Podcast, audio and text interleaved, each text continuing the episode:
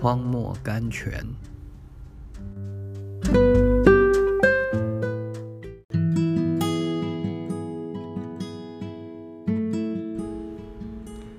九月四日，你们听见脚声，众百姓要大声呼喊，城墙就必塌陷，个人都要往前直上。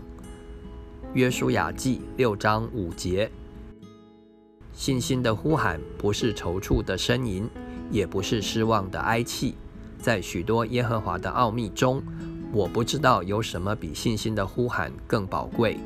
耶和华小玉耶稣雅说：“看啊，我已经把耶利哥和耶利哥的王，并大能的勇士都交在你手中。”第二节，他不是说我将要把，他乃是说我已经把。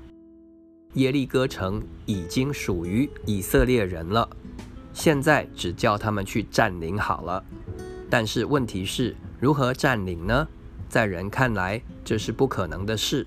于是神又详细说明了他的计划。没有一个人想到呼喊会使城墙倒塌，可是他们得胜的秘诀却正在呼喊之中，因为这是一个信心的呼喊。一个敢在毫无胜利征兆的时候，单独凭神的话向神索取应许的胜利的信心。于是神照他们的信心给他们成全。当他们呼喊的时候，城墙果然倒塌了。神说他已经把耶利哥城交在他们手中了。信心就这样相信。